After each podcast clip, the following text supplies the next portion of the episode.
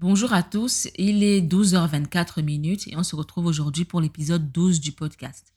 On parlera de discipline et motivation. C'est un, épisode que j'ai annoncé il y a super longtemps et j'ai mis beaucoup de temps à le préparer et aussi à l'enregistrer. Donc voilà, je me suis décidé aujourd'hui, je l'enregistre pour vous. Euh, avant de plonger dans le vif du sujet, j'aimerais qu'on fasse une petite digression et qu'on parle de consommation de contenu. Si vous me suivez, vous savez que je suis très, très, très regardante par rapport au contenu que je consomme. Et euh, ces derniers temps, j'ai beaucoup réfléchi à, ma vision du monde, à ce qui façonne ma vision du monde euh, et aux raisons pour lesquelles euh, j'ai tels avis sur telle question.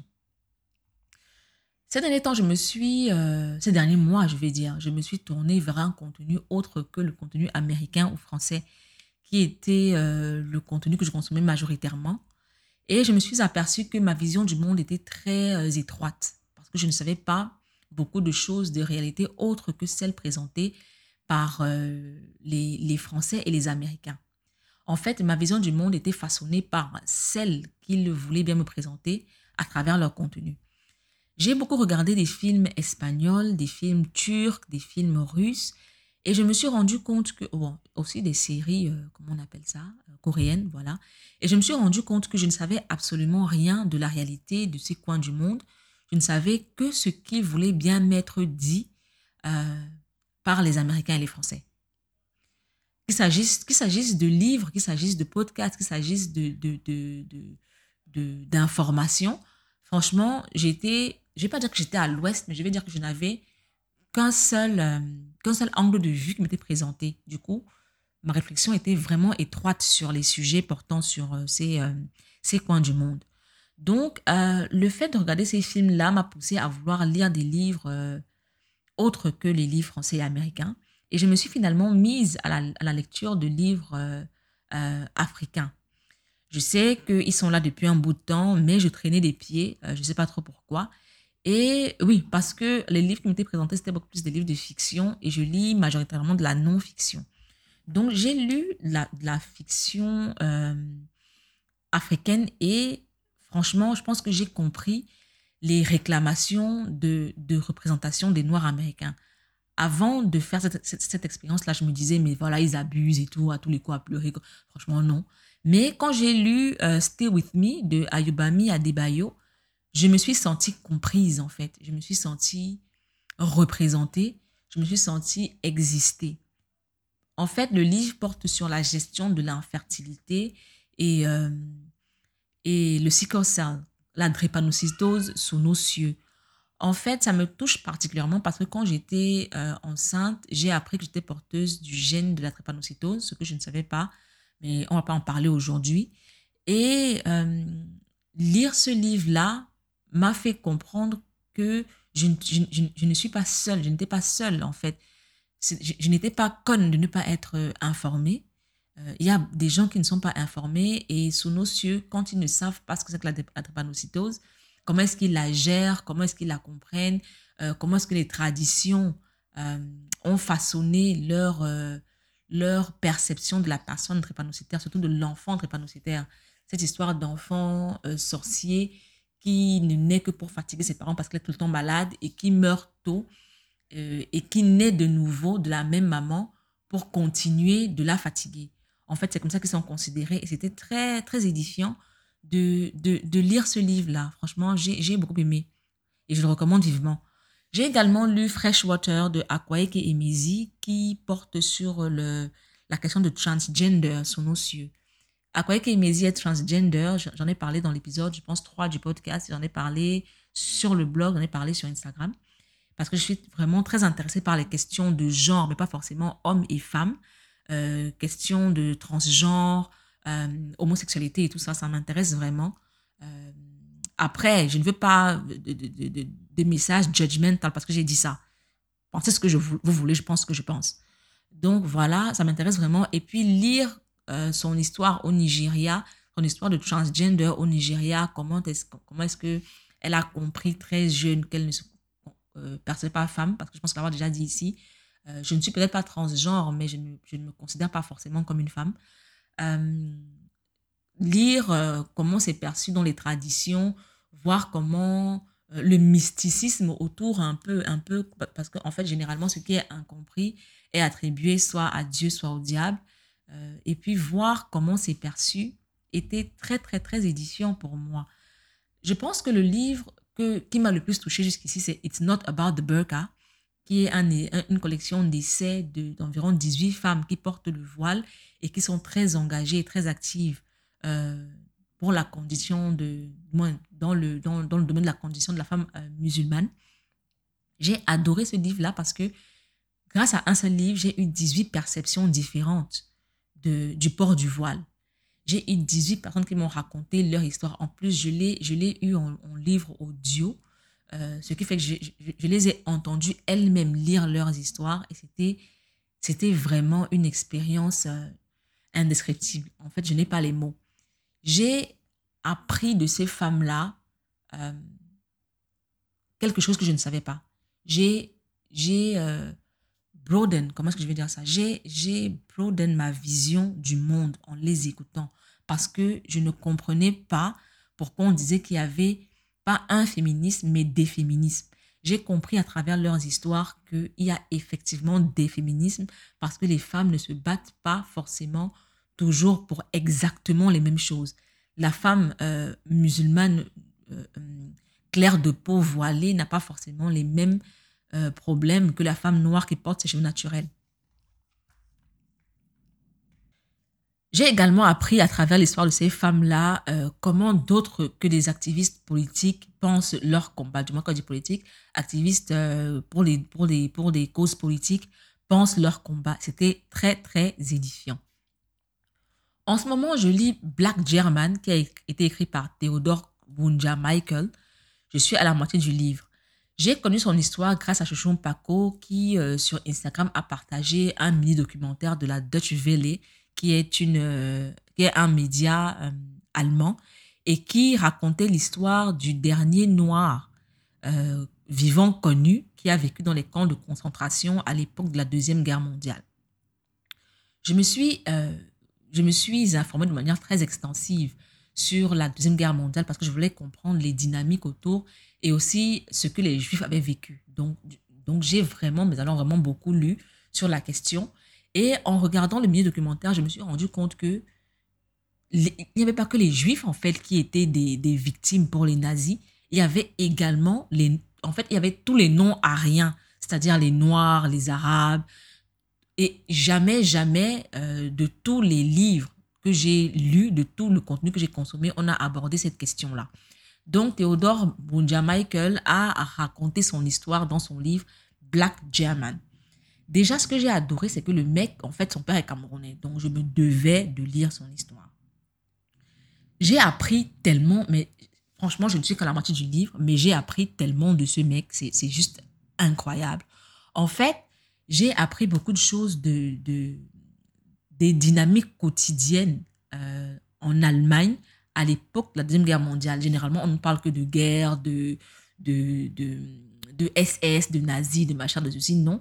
J'ai appris par exemple que l'industrie du cinéma était en plein boom à cette époque-là. On faisait beaucoup de films euh, qui valorisaient la suprématie blanche. Et pour ces films-là, on avait besoin d'extras. Et les extras, ce sont des figurants. Il fallait beaucoup, mais alors beaucoup, beaucoup de figurants noirs. Et Théodore Michael et sa famille étaient très souvent figurants dans ces films-là. Donc, il nous raconte comment, ça se passait, comment ils étaient perçus, comment ils étaient traités. Et puis, euh, il nous raconte également, euh, euh, comment est-ce que je vais dire ça? On nous a beaucoup parlé des eaux humains en, en, Allemagne. On a parlé des eaux où on présentait les Noirs, les Noirs qui vivaient dans des eaux et tout ça. Quand tu lis son histoire, ce ne sont pas des eaux en réalité, c'est très mal expliqué. C'est vraiment très mal expliqué. En fait, ce sont des cirques. Des cirques comme il en existe aujourd'hui qui, parmi leurs, euh, les, attractions proposées, avaient ce qu'on appelait des ménageries. Et les ménageries présentaient la vie des, au quotidien des, des personnes non blanches, des personnes, entre guillemets, exotiques. Et euh, il y avait donc des, des, des noirs qu'on habillait avec des, ce qu'ils considéraient être des fringues de noirs, c'est-à-dire que des, vêtements en paille, et qui étaient euh, regardés à longueur de journée. En fait, ils ne vivaient pas dans des eaux humains, ils vivaient avec les, comment on appelle ça, les employés des cirques. Et tous les matins, comme, comme, comme, comme un mec qui fait son jeu, son, son, son tour avec ses, ses pingouins ou ses otaries, ils allaient dans la ménagerie et puis voilà. En fait, c'était pas des os humains, c'était des cirques. Euh, qu'est-ce que j'ai appris d'autre de ce monsieur? J'ai beaucoup appris de l'histoire du Cameroun. Parce que en réalité, son père euh, a vécu au Cameroun à l'époque de l'occupation allemande, entre guillemets, protectorat allemand. Et comme beaucoup d'Africains de, pays sous protectorat allemand, euh, il allait s'installer en, en, en, Allemagne. Et Théodore Michael euh, raconte la, les, la, vie de ces Noirs-là, euh, la, la, solidarité, les travaux, les, les, métiers qui leur, qui leur étaient destinés. Et c'est super intéressant. Et en plus de ça, il parle également de, de la rencontre et, des, et des discussions entre ceux qui étaient appelés les chefs douala au Cameroun et les Allemands. Et il précise que le mot chef est c'est un euphémisme parce que ça ne porte pas vraiment le l'autorité et le pouvoir de ces princes douala de l'époque, ces rois et princes douala de l'époque. Et ensuite, il dit aussi que euh, on parle de protectorat, mais en fait, le mot protectorat en allemand, c'est un blanket word qui peut euh, qui peut euh, définir, qui peut euh, définir beaucoup de choses. Et en fait, les Allemands, eux, ils n'entendaient pas protectorat, ils entendaient colonisation. Donc les chefs Douala, en signant le document, signaient un protectorat. En fait, ça n'est pas lire, on, leur a juste expliqué. Ils signaient un protectorat. Pourtant, en réalité, le Cameroun n'était pas sous protectorat allemand, il était sous, sous, colonisation allemande, selon les, documents signés. Il explique également pourquoi est-ce qu'il a été difficile pour les, pour les Allemands d'aller dans les pays, euh, des pays, pas des pays que je raconte, les, zones euh, éloignées des côtes en fait. Parce qu'il dit qu'il y avait beaucoup de commerce entre les Allemands et les Camerounais et les, les, les, côtiers s'étaient appropriés, en fait, ils faisaient du business avec les Allemands et ensuite, eux, ils partaient faire du business avec les gens à l'intérieur du pays. Donc, ils avaient un petit peu bloqué euh, le, le, le comment je veux dire ça, le contact entre les Allemands et les Camerounais de l'intérieur du pays parce que c'était en réalité leur, leur, leur domaine. quoi. C'est eux qui voulaient faire du business avec eux, avec ces gens-là. Ils ne voulaient pas que les Allemands leur enlèvent leur pain de la bouche. En fait, il y a, ce type, y a ce type de détails-là qu'on n'a pas quand on se limite à l'histoire racontée par euh, les, les, les, Occidentaux. Et franchement, ce livre, c'est une pure merveille. C'est vraiment une pure merveille. Je découvre euh, également le racisme à l'intérieur même des camps de concentration parce que ceux qui avaient la couleur claire, une couleur claire de peau euh, faisaient subir certaines choses aux personnes qui, qui avaient une peau sombre. Bon, je ne vais pas vous raconter tout le livre parce que je, peux y passer la nuit tellement je suis fascinée par ce que je lis. Mais je vous exhorte vraiment à, à consommer du contenu euh, autre que ce qui vous est brandi sous le nez. Franchement, moi, après, après avoir lu ce livre-ci, il a parlé d'un mec euh, Henri Kohler, qui, a, qui, a, qui est un journaliste qui a beaucoup documenté le passage des Allemands en Afrique. Et malheureusement, ces livres ne sont pas traduits. Ça me fait très mal au cœur parce que j'aurais vraiment voulu le lire. Donc, comme je disais, je vous exhorte vraiment à ne pas vous limiter à ce qui vous est présenté au quotidien. Allez plus loin, allez voir ce qui se passe ailleurs, allez lire des Namibiens, allez lire des Zimbabwéens, allez lire des Iraniens, euh, lisez des Coréens, allez, c'est-à-dire que explorer le monde d'où vous êtes à travers le contenu que ces personnes-là euh, produisent et proposent. Comme annoncé au départ, on, on va parler de discipline et motivation aujourd'hui. Euh, on va commencer, comme on faisait à l'école, hein, par l'explication, la définition des concepts. Donc, motivation. Selon le Larousse, la motivation, c'est ce qui motive, explique justifie une action quelconque. Pour moi, la motivation, c'est la visualisation du résultat à atteindre. Prenons par exemple quelqu'un qui veut réussir son examen. Sa motivation, c'est se voir déjà euh, avec cet examen en poche-là. Du coup, il fera tout ce qu'il faut pour, euh, pour euh, atteindre ce résultat qu'il visualise. Pour ce qui est de la discipline, selon le Larousse, c'est règle de conduite que l'on s'impose maîtrise de soi, sens du devoir. En gros, pour moi, la, discipline, c'est l'ensemble des actions à mener pour atteindre le résultat qui nous motive. C'est aussi simple que ça. Euh, généralement, quand les gourous, entre guillemets, de la motivation personnelle nous parlent de discipline et de motivation, ils nous parlent beaucoup de volonté. Ils nous disent que euh, les gens qui échouent sont des gens qui n'ont pas la volonté de réussir. Si tu, n'arrives pas à faire ci, c'est parce que tu n'avais pas assez de volonté. Si tu n'es pas assez discipliné, c'est parce que tu n'as pas assez de volonté d'être discipliné. Et pour moi, c'est un problème parce que je trouve que ce qu'ils racontent, c'est du grand n'importe quoi. Revenons à la définition des concepts. Selon le Larousse, la volonté, c'est ce que veut quelqu'un. Ce que veut quelqu'un. Si on revient sur, sur, ce qu'est la discipline, discipline, c'est règle de conduite que l'on s'impose. Maîtrise de soi, sens du devoir. Généralement, la discipline euh, vient brider la volonté. Prenons mon cas, prenons mon cas sur, sur, euh, sur ce qui est de l'alimentation. Ces derniers temps, j'en ai parlé sur Instagram, je suis le programme de Meldi qui est le MEL 90, qui est un rééquilibrage alimentaire et je le suis depuis environ six mois. J'adore, franchement, j'adore. Euh, donc, je suis une fan du coca. J'adore le coca, surtout quand il fait très chaud, que j'ai très soif. Tout ce que je veux, c'est boire un verre de coca. Par contre, je sais que si je cède à ma volonté, je, mets une emphase sur le mot, si je cède à ma volonté de consommer ce coca, je ne serai pas discipliné. Et je n'aurai pas le résultat que je souhaite atteindre. C'est-à-dire que la volonté, qui est ce qu'on veut, généralement va à l'encontre de la discipline. Prenons le cas d'un mec qui veut réussir un examen. Sa volonté, ça peut être quoi? Sa, motivation, son objectif, c'est avoir son examen. Sa discipline, c'est faire tout ce qu'il faut pour avoir cet examen-là. Par contre, qu'est-ce qu'il veut?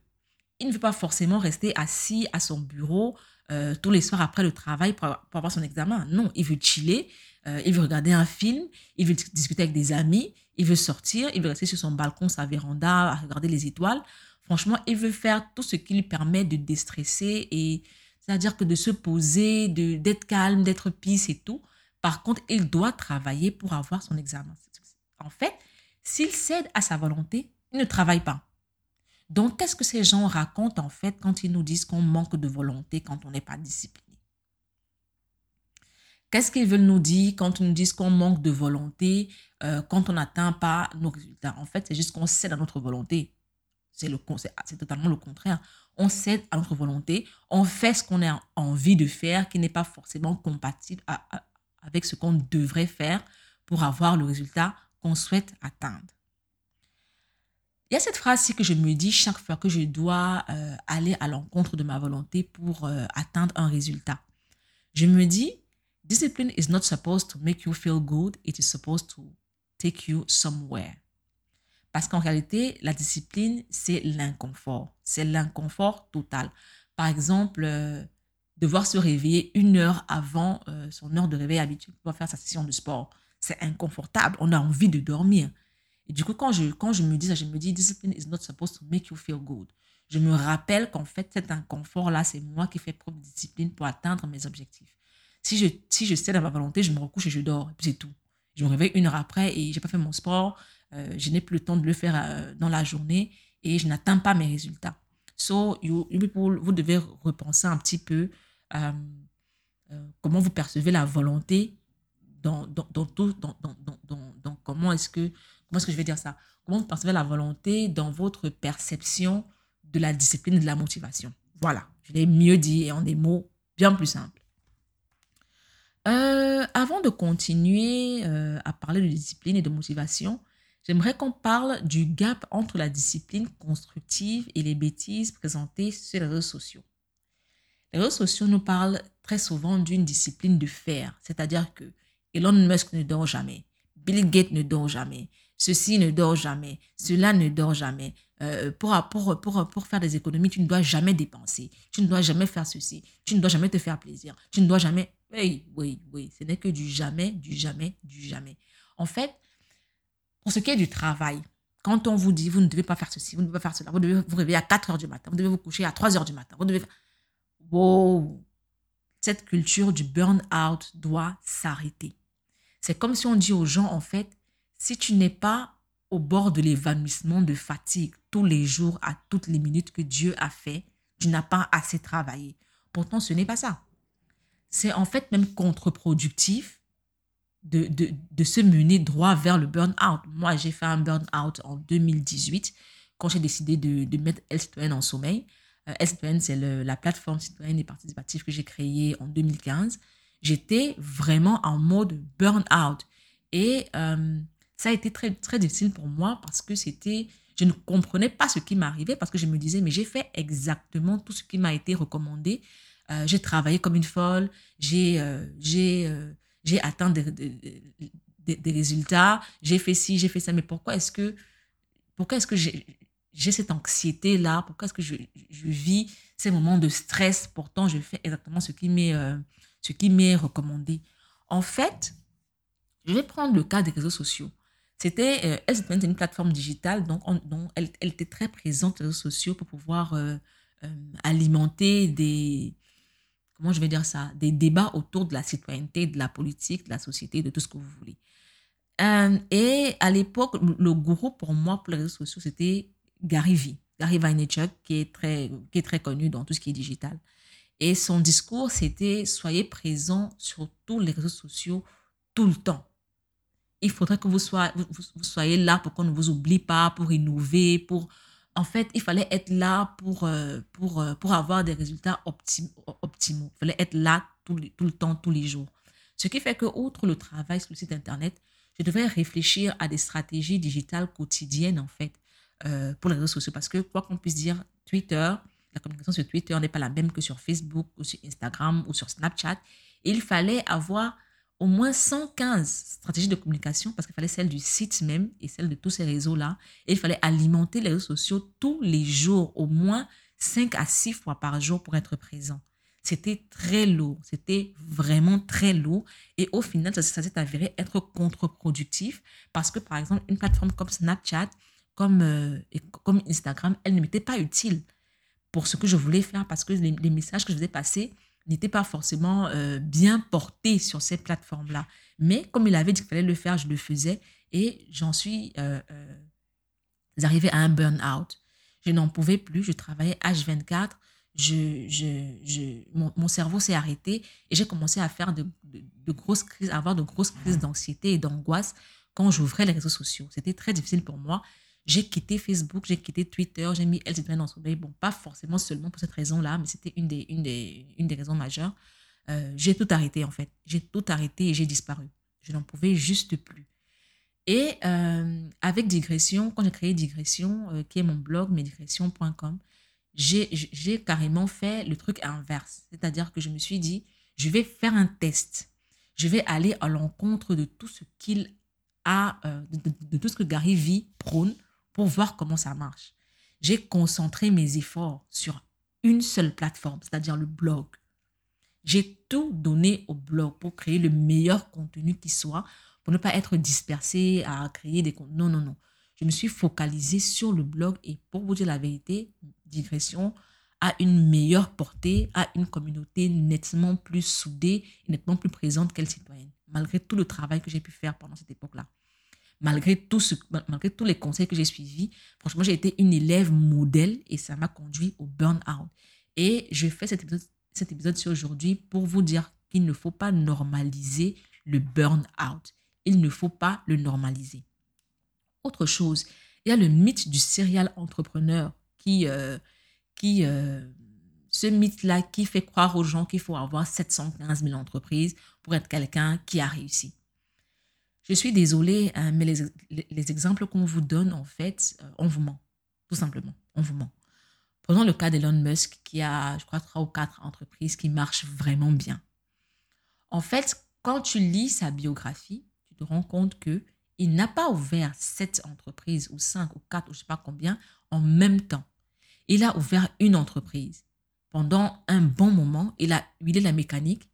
Il a créé une équipe de choc qui peut avancer avec un minimum de, de, supervision de sa part avant de se lancer dans une autre aventure. Par contre, ce que je vois aujourd'hui, c'est des gens qui lancent un business de fringues, un business de bouffe, un business euh, euh, de beauté en même temps et qui veulent euh, percer en même temps dans ces trois business. En fait, vous faites exactement ce que moi, je faisais sur les réseaux sociaux avec Elle Citoyenne. C'est-à-dire que je, en fait, mon énergie était mal, mal répartie. Au lieu de me focaliser sur ce que je voulais faire, c'est-à-dire que valoriser l'action citoyenne, J'étais là à courir sur Facebook, à courir sur, sur, sur, sur, Twitter, à courir sur Instagram, à courir sur ci, à disperser inutilement mon énergie pour être présente sans toutefois forcément alimenter des débats de fond. Il fallait juste être présente. Et à un moment donné, j'ai commencé à raconter des bêtises sur, les réseaux sociaux parce qu'il fallait avoir du contenu. C'est là que je me suis dit, écoute, euh, non quoi, quand même, quand même non. Parce que mon énergie était euh, dispersée partout, euh, la qualité de ce que je faisais commençait à, à, diminuer, ça devenait vraiment de la merde. Donc, à son point, je me suis dit, il faut arrêter. Il faut arrêter parce que ça devient n'importe quoi. Il faut juste arrêter. J'ai récemment lu le livre One Thing qui a été écrit par euh, Gary Keller et Eddie Papasan, qui justement parle de la culture du burn-out et du fait de disperser son énergie pour réaliser différentes choses en même temps. Dans le livre, il le dit très simplement, concentrez-vous sur une seule chose. Soyez constant, soyez régulier, mettez-y du travail, faites des efforts et euh, vous aurez les résultats que vous, vous désirez si vous êtes discipliné. C'est un livre sur la discipline en réalité et je vous le recommande vraiment parce que il vous euh, fera voir les choses de, la, de, manière vraiment très différente de ce qui est présenté euh, par les gourous du développement personnel. Avec digression, comme je l'ai dit tout à l'heure, j'ai fait cette expérience-là je me suis concentrée sur une seule chose. Euh, j'ai déployé toute mon énergie sur une seule chose et je suis satisfaite des résultats. Franchement, avec Elle Citoyenne et tout ce que j'ai pu euh, faire comme travail, toute cette énergie dépensée, je n'ai pas eu la, une communauté aussi, aussi soudée que celle que j'ai avec Digression. Donc, c'est pour vous dire que, franchement, j'ai testé les deux, les, deux, euh, les deux méthodes et celle qui marche, c'est ne pas disperser son énergie inutilement. So, stop that. Cette culture du burn-out. Et puis, je dors la nuit. Cette histoire où je dors. Non, non, non, c'est fini, c'est fini. Je dors la nuit, je travaille de façon raisonnable. Ce qui nous mène à la deuxième partie de cet épisode-ci, que j'ai intitulé dans, dans mes notes Comment être discipliné, entre parenthèses, discipline saine en 10 points. Donc là, je vais partager mes méthodes, mes méthodes à moi, celles que j'ai éprouvées, euh, qui me permettent d'être plus ou moins disciplinée parce que bah, ces derniers temps, je suis quand même assez têtue. Euh, je fais quand même un peu n'importe quoi. Mais quand je les applique, franchement, je suis très, très satisfaite des résultats que j'ai. Et c'est ça que j'ai partagé aujourd'hui. Et non, je ne suis pas un gourou de euh, personal growth or whatever. Je partage seulement ma part puis c'est tout. Donc, je disais point 1. Définir sa roadmap détaillée et surtout visualiser les objectifs à atteindre. Ici, je parle de motivation. Ne vous lancez pas dans un truc parce que Elon Musk a fait ça marcher, parce que la cousine a fait ça marcher. Non.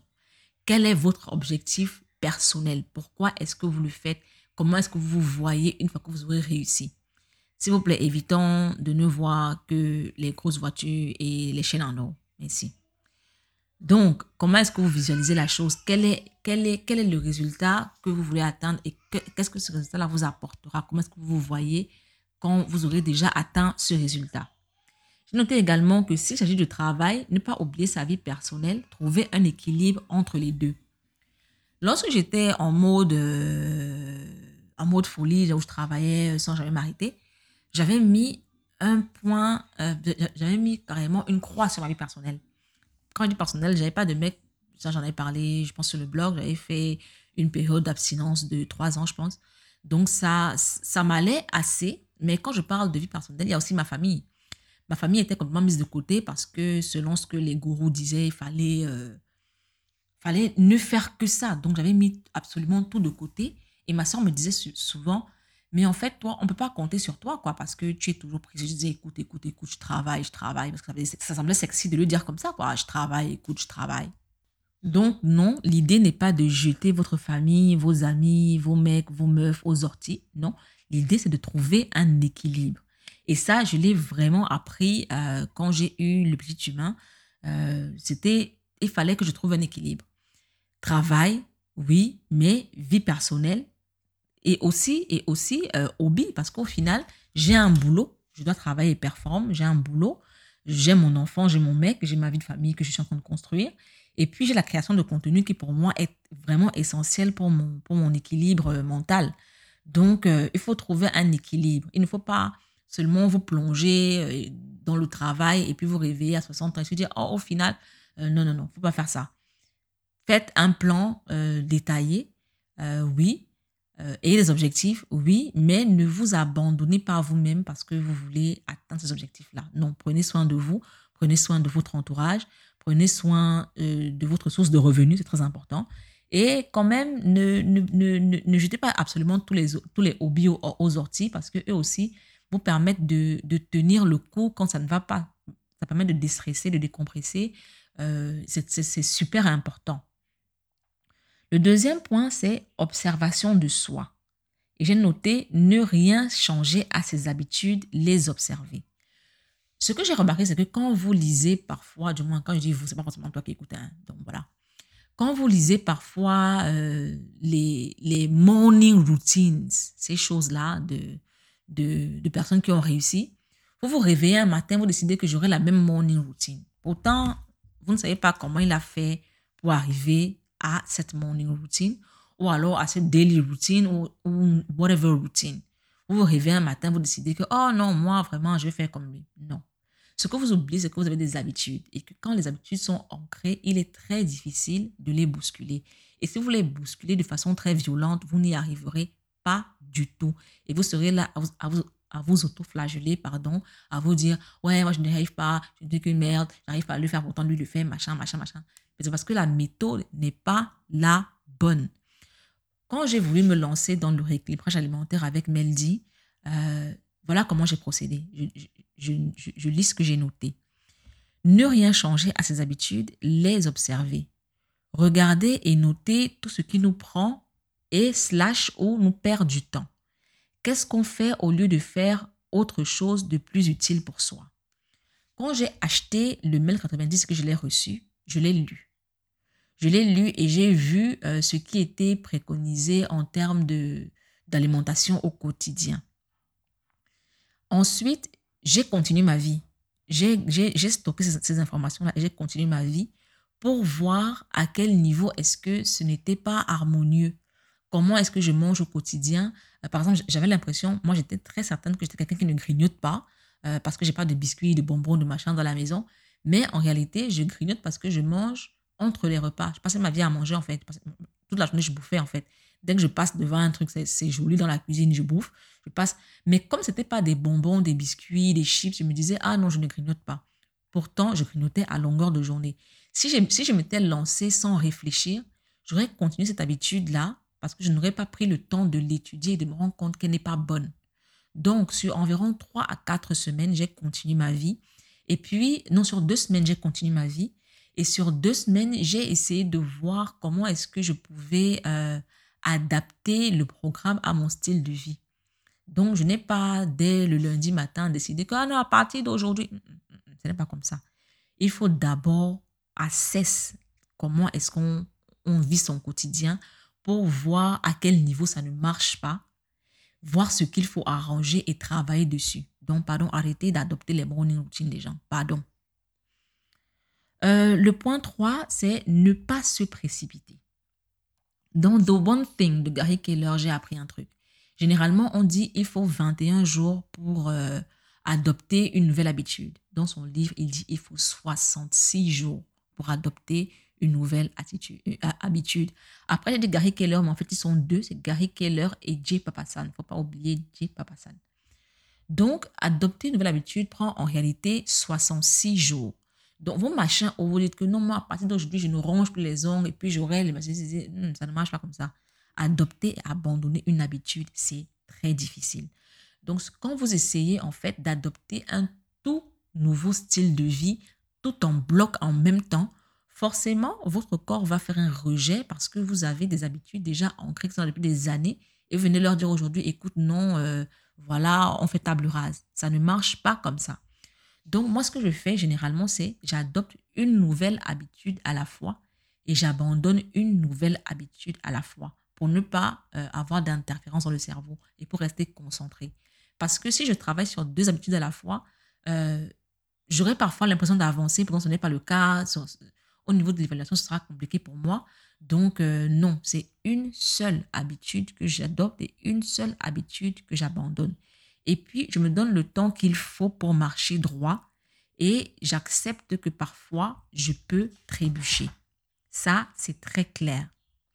Le quatrième point, c'est trouver sa formule.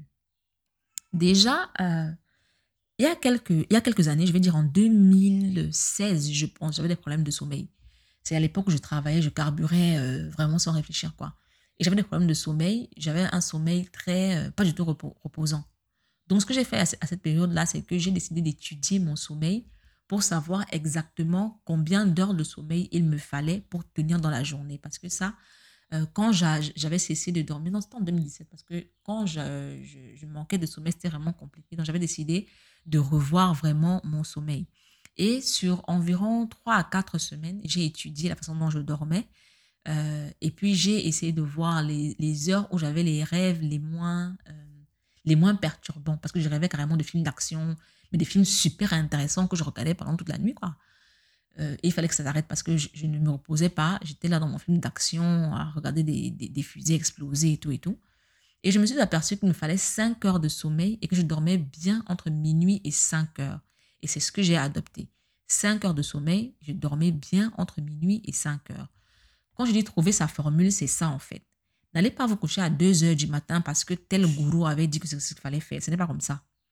Chacun a son corps et chacun a sa façon de fonctionner. Et le sommeil est très important pour fonctionner de façon euh, équilibrée, de façon saine et comme il faut. Il y a ce livre-là qui est intitulé euh, Why We Sleep qui a été écrit par Matthew Walker. J'ai pas encore fini de le lire. Il est, il est, il est, il est, il est plutôt euh, volumineux, mais il est super intéressant et j'ai appris des choses hyper intéressantes sur le sommeil. Franchement, il y a ce truc-là que je ne savais pas. Euh, il y a des gens qui sont des couches tard et lèvent tard. Il y a des gens qui sont des couches tôt et lèvent tôt, n'est-ce pas? On vous dira que les couches tard et lèvent tard ce sont des paresseux. En réalité, y a, ces deux groupes-là existent pour une raison très simple. Quand les humains étaient à l'époque de la chasse et de la cueillette, c'est-à-dire que chasse et cueillette, c'est-à-dire il y a très très longtemps, euh, ils dormaient en bande. Et les gènes se sont euh, harmonisés de manière à ce qu'il y ait certains qui soient des couches tôt et des lèvres tôt, et d'autres qui soient des couches tard et des lèvres tard, pour qu'on ne dorme pas tous au même moment, pour qu'il y ait des gens qui puissent assurer la garde quand les autres dorment. On n'est plus à la préhistoire, mais nous sommes euh, programmés comme ça. Ce qui fait, qu'il y a des gens qui sont des couches tôt et des lèvres tôt et d'autres qui sont des couches tard et des lèvres tard. Donc, adoptez vos nouvelles habitudes en, en, vraiment en calibrant selon euh, vos habitudes de sommeil. Ça, c'est très important. Malheureusement, la société aujourd'hui favorise les couches tôt et lèvres tôt parce que tout commence tôt, l'école, le travail. Euh, généralement, tout commence très tôt. Et on fait croire aux couches tard qui sont des paresseux. Ce n'est pas vrai. Euh, donc, si vous êtes des couches tard, sachez que vous n'êtes pas des paresseux. Donc, je disais, votre temps de sommeil est très important et il faudrait que vous, puissiez construire autour. En fait, votre temps de sommeil ne doit pas euh, s'adapter à, à, la formule que vous voulez adopter. Au contraire, c'est la formule qui doit s'adapter à votre temps de sommeil. Parce que moins vous dormez, moins vous êtes reposé, moins vous êtes performant. Et je ne pense pas que ce soit ça l'objectif ici quand vous voulez vous créer une discipline. Vous voulez être performant et pour être performant, il faut bien dormir. Cinquième point, c'est il faut être là pour soi. André Gilles disait euh, choisir, c'est renoncer. Donc, euh, si vous choisissez d'être discipliné, vous renoncez forcément au fait de plier à votre volonté et de plier à la volonté des autres. Il faut apprendre à dire non pour vous créer du temps. Dites non au chill avec les amis, dire non au fait de regarder les, étoiles sur le balcon ou la véranda, euh, dire non au fait de regarder des films plutôt que de travailler, euh, dire non aux gens qui vous forcent à sortir alors que vous ne, vous ne pouvez pas. En fait, il faut apprendre à dire non pour vous créer du temps pour travailler à vos objectifs. Ensuite, il faut accepter de se quitter pour se trouver. Ça peut être bizarre dit comme ça, mais voilà ce que j'ai noté. Accepter de laisser derrière l'ancien soi pour embrasser le nouveau que beaucoup rejetteront, pas parce qu'ils ne l'aiment pas, mais parce qu'il leur est inconnu. Prenons un cas simple.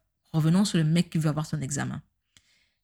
Euh, supposons que c'est un mec qui sortait beaucoup, qui allait en boîte de nuit avec ses amis, qui sortait prendre des verres et tout et tout.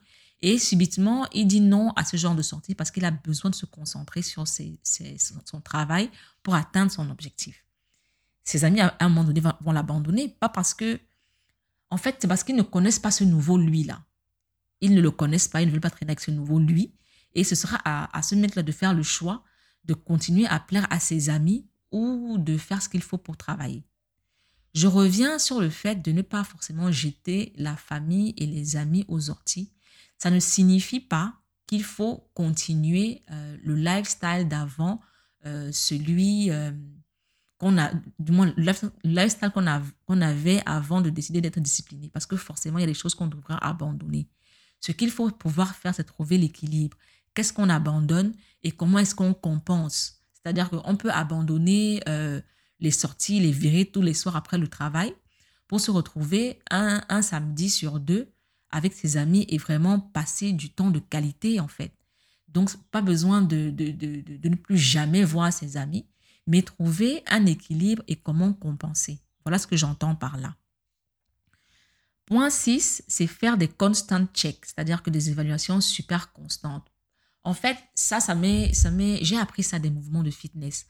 Quand on fait du fitness euh, et qu'on s'habitue à en faire, qu'on s'habitue à faire certains mouvements, à un moment donné, on ne check plus la façon dont on se positionne et on se retrouve, au lieu d'être euh, des pros, entre guillemets, de certains mouvements, on se retrouve à les faire très mal, bien plus mal que les débutants, parce qu'on se dit qu'on a déjà, euh, qu'on les connaît déjà, qu'on sait les faire. Du coup, on ne check plus et on les fait mal.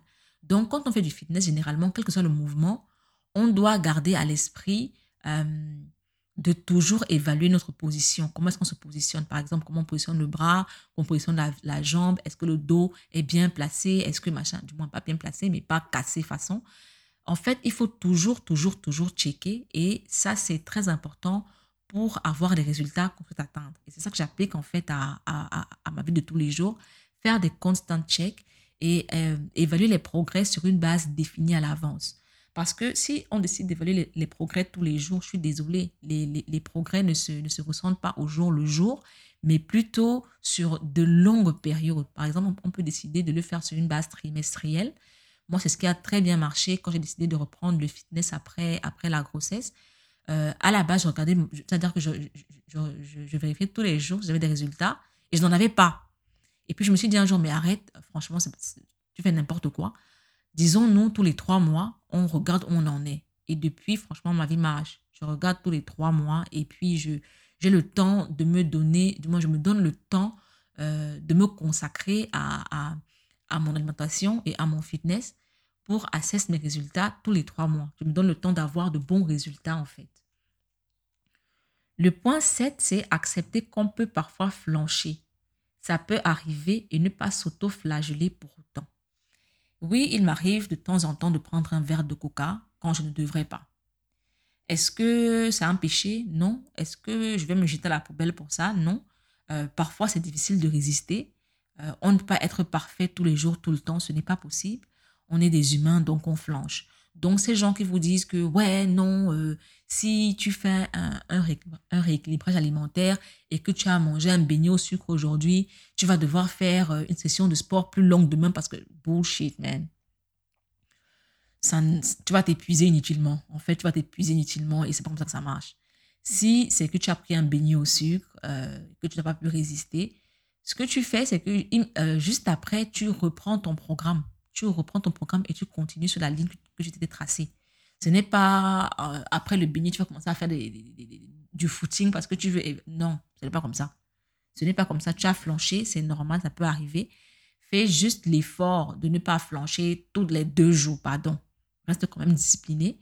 Mais si tu flanches une fois toutes les deux semaines, une fois par semaine, je pense que ça tuant, quoi. Restons quand même euh, lucides, restons quand même humains, acceptons quand même notre humanité. Nous ne sommes pas des robots et puis ces gens-là même, hmm, j'ai oublié de parler de quelque chose. Tout à l'heure, j'ai parlé du temps de, la famille, j'ai parlé, attendez, je reviens un peu à, ce niveau-là. J'ai dit ne pas se précipiter, j'ai dit ne pas jeter la famille et les amis aux orties. Euh, je, voulais, euh, je voulais parler de Bill Gates. Quand j'ai lu le livre de sa femme, je me suis rendu compte que cette image qu'on nous projette de Bill Gates n'est pas la bonne. Parce que on nous dit que Bill Gates est un gars qui passe toute sa vie à travailler et puis voilà. En fait, non. Bill Gates is a big family man. Il est très présent pour sa famille.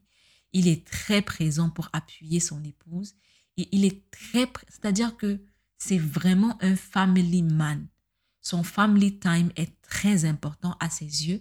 Et quand sa femme nous parle de leur quotidien dans son livre, j'ai oublié le nom, c'est un livre sur, j'ai oublié, oh je vais mettre le nom et le, un lien sur, en, en, description de l'épisode. Franchement, quand elle parle de son mari, on n'a pas le, le, Bill Gates qu'on nous présente sur les visuels sur Instagram là. Hein. Ce n'est pas la même chose. Ah non, non, non, non, non, non. Donc, c'est pour vous dire que ces gens vous mentent. Ces gens vous mentent quand ils vous demandent de jeter aux orties votre, votre, votre famille, vos amis, vos époux, vos conjoints, vos mecs, vos meufs. Ce n'est pas vrai. Ce qui est vrai, c'est qu'il faut savoir trouver un équilibre. J'ai failli oublier de, préciser ça. Ça va être très dangereux. Donc, euh, point 8, être flexible. Les aptitudes et capacités changent selon les époques de la vie. J'ai dit qu'en 2017, j'avais besoin de 5 heures de sommeil.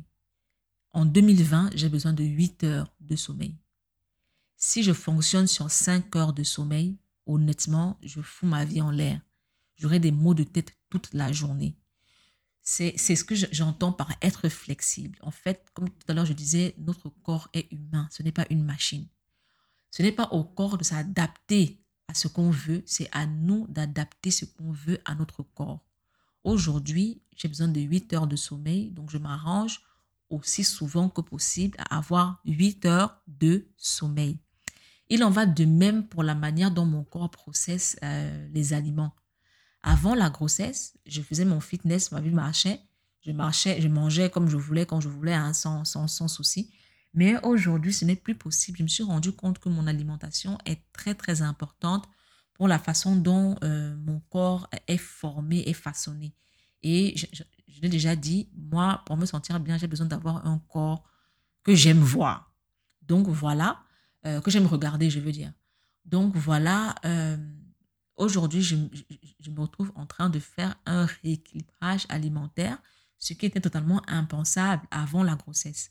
Ou alors, euh, je ne sais pas si c'est la grossesse qui a, créé ça, ou si c'est l'âge, ou je ne sais pas. Mais de toute façon, je dois m'adapter, sinon je ne m'en sortirai pas. Aujourd'hui, je ne peux pas avancer avec les mêmes codes euh, que, que j'utilisais il y a euh, 3, 4 ans. Ce n'est pas possible. Donc, adaptez-vous, soyez flexible. Les aptitudes et les capacités, non seulement elles changent selon les époques, mais elles ne sont pas forcément communes à tout le monde. Mon amie Aramel, par exemple, a une mémoire euh, auditive et visuelle.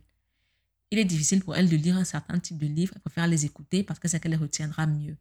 Est-ce que parce que moi, ces livres-là, je les lis en format papier, elle doit s'obliger, elle aussi, à faire pareil? Non, parce qu'on n'a pas les mêmes aptitudes, on n'a pas les mêmes capacités. Le style de livre qu'elle écoute, moi, je ne peux pas les écouter parce que c'est pas comme ça que je, fonctionne. Et voilà, il y a des gens qui vous diront qu'ils ont une mémoire visuelle. Euh, regarder des films et des documentaires, euh, c'est plus facile pour eux pour comprendre les concepts. Pour moi, ce n'est pas le cas. Euh, je préfère lire. Donc, est-ce que ça veut dire que je suis défaillante ou alors je, je, je vaux moins que les autres ou alors ils valent moins que moi? Non, chacun a son corps, ses compétences, ses aptitudes, ses capacités. C'est aussi simple que ça. Point 9, être régulier. En fait, avoir une discipline, ce n'est pas écrire ça sur un papier et puis coller ça au mur et puis attendre que dans ça. Non, c'est pas comme ça. C'est pas comme ça. Il faut être régulier et il faut le faire sur le long terme. C'est-à-dire que si vous dites, si vous vous dites, je veux avoir mon examen, vous devez réviser régulièrement et pendant longtemps. Ce n'est pas en révisant régulièrement euh, la dernière semaine de révision que vous allez avoir cet examen. C'est pas comme ça. Vous révisez régulièrement et sur une période assez longue. C'est-à-dire que la constance est super, super importante. Et ça, ça me permet de rebondir sur, euh, euh, un truc par rapport aux créateurs de contenu. Certains pensent que c'est après avoir écrit un, article sur leur blog, après avoir publié un visuel sur Instagram, qu'ils auront 7500 following, qu'ils auront une communauté de malades, machin. C'est pas comme ça, c'est pas comme ça. Il faut être régulier et accepter de le faire sur le long terme. Il n'y a pas de raccourci. La discipline n'est pas un raccourci. Au contraire, la discipline vous pousse à prendre la, le chemin le plus long, mais le chemin le plus efficace. Il n'y a pas de raccourci, il n'y a pas d'achat de followers, il n'y a pas d'achat d'examen. Non, il y a le travail et la reconnaissance pour le travail qu'on abat, c'est tout. C'est tout. Le point 10, euh, je viens de le couvrir en fait, c'est accepter qu'il n'y a pas de raccourci, tout se passe sur le long terme. Donc voilà ce que j'avais à dire aujourd'hui sur euh, motivation et discipline. Je pense que j'ai fait le tour. Ça fait quand même 50 minutes que je raconte ma vie. Donc, euh, si vous avez des questions, euh, vous savez où me trouver. Vous pouvez euh, les poser en commentaire sur le blog médicrétion.com au bas de l'article qui sera dédié à cet épisode-ci. Ou alors, vous pouvez me les poser sur Instagram, c'est c underscore ou alors, je ne sais pas si vous êtes mon ami, vous m'appelez, vous m'écrivez sur WhatsApp ou whatever, et vous me posez la question, je répondrai. Généralement, je fais l'effort de répondre à toutes les questions qu'on me pose. So, voilà, people, bye.